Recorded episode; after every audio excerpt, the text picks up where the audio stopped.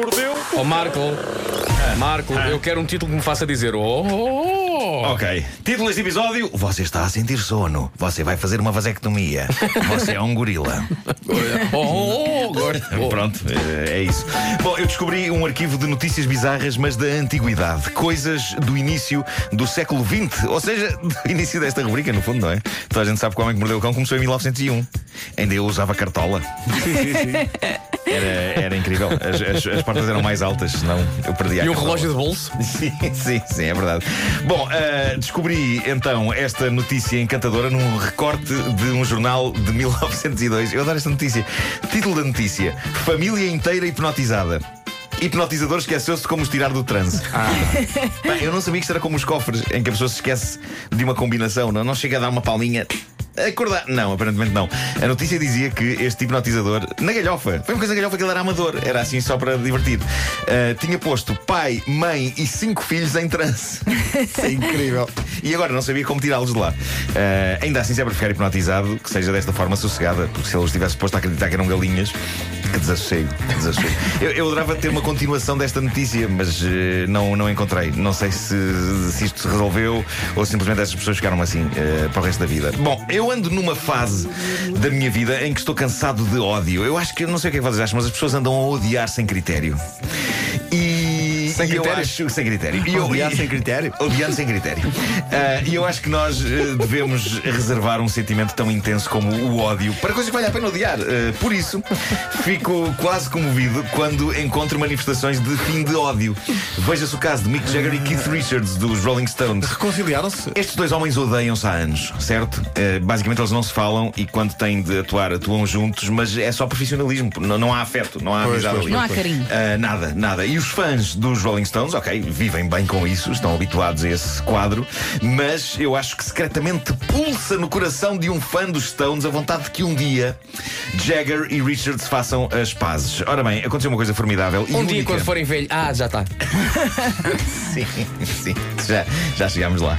Ah, ah, um dia, ah, o que aconteceu recentemente foi uma coisa formidável e única na relação entre estes dois monstros do rock. E eu achei que devia assinalá-la aqui hoje porque precisamos desesperadamente de notícias fofas.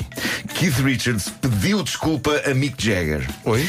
Eu não sei, na verdade, qual dos dois começou a zaragata de- deles. É provável que por esta altura já nem eles se lembrem. Ah, mas Keith, Keith Richards pediu desculpa, não por tudo o que está para trás, mas, mas por uma coisa específica de que se lembra porque aconteceu há dias. Ah, o que aconteceu foi que, pronto, em dezembro de 2016, o Mick Jagger foi pai, pela oitava vez, ah, aos 73 anos. A namorada dele, Melanie Hamrick, que é bailarina, tem menos 40 anos do que ele. Repara, a diferença de idades entre eles é um senhor adulto. Exatamente. A diferença de idades é 40 anos. Ah, e há uns dias o Keith Richards disse à revista do Wall Street Journal, e passo a citar: O Mick é um sacana de um tarado. Está na altura de ir à tesoura. Não se pode ser pai com aquela idade. Ah, aquelas pobres crianças. Ir à tesoura no sentido de. Sim. Fazer a vez Sim, sim, claro. Eh, agora, Keith Richards foi ao Twitter escreveu, escrever eh, lamento profundamente os comentários que fiz sobre o Mick no Wall Street Journal, que foram totalmente despropositados. De certa maneira, isto é histórico, eh, embora seja giro que ele esteja a pedir desculpa por este comentário específico, tendo em conta que em 2010 ele escreveu aquela biografia Life, onde, entre outras coisas, afirma que Mick Jagger tem um pênis diminuto. Parece-me evidente que diminuto ou não é extremamente funcional. já, dizia, já dizia Eric Clapton: It's in the way that you use it. Bom, eh, e agora? Uma prova nova em como a humanidade está a enlouquecer. Num sítio da América chamado Coriscana existia uma espécie de atração local horrível, há que dizer. Horrível, no sentido estético da coisa. Mas tornou-se uma coisa mítica dos habitantes daquele sítio. Consistia numa estátua de um gorila, uma estátua pintada, no meio de um parque infantil. A estátua estava ali há 19 anos, os miúdos adoravam a estátua, tinha inclusivamente um nome fofinho, que batizaram-na como o Dobby. Depois de 19 anos a encantar a petizada, começaram a surgir queixas contra a estátua do gorila. E eu digo-vos, olhando para fotografias da estátua, a única queixa que eu faria sobre a estátua é que é tosca, medonha e mal pintada. Embora. Epá, Mas os pequeninos gostam. e, epá, e inequivocamente aquilo é um gorila. É um gorila com cara de gorila e com pose de gorila. E a Câmara Municipal local começou agora, em 2018, 19 anos depois da estátua estar ali colocada, começou a receber queixas. Ah, não, tirem a estátua, tirem a estátua. E porquê? Porque, de acordo com as queixas, a estátua é racialmente insensível e ofensiva. Ui. As pessoas que defendem, que defendem a, a retirada da estátua ah, afirmam ah, não, aquilo parece um homem negro.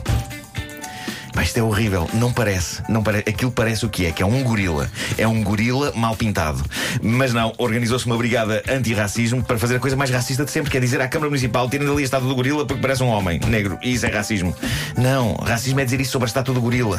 É uma estátua de um gorila, tem pelo de gorila e pose de gorila, é um gorila. Não é uma pessoa, nem de perto nem de longe. E querem saber a melhor? A Câmara Municipal cedeu, deu ouvidos a esta comissão e, para desgosto dos miúdos que passavam a vida a brincar com a estátua, retiraram a estátua. Está tudo maluco. Pergunto, de que adianta uma pessoa trabalhar em comédia? Porque nem nos meus sonhos mais lunáticos eu era capaz de inventar uma coisa assim. Agora, os fãs do Gorila Dobby estão a manifestar-se deixando flores, velas acesas e mensagens comoventes junto ao local onde a estátua estava. Há cartazes afixados dizendo coisas como tragam de volta o nosso gorila ou descansa em paz, Dobby. E há uma página de Facebook chamada Em Memória de Dobby. E houve um senhor que isso também já me parece roçar o chalupa. Decidiu sentar-se no lugar, no lugar onde Dobby estava em protesto dia e noite. Sim, Ou estou seja, está tudo estragado da cabeça, está tudo. Eu às vezes acho que este planeta é um enorme hospício no espaço. As pessoas normais estão noutros planetas e aqui põem os desequilibrados. O que significa que nós também somos. Bolas. O homem que mordeu o cão.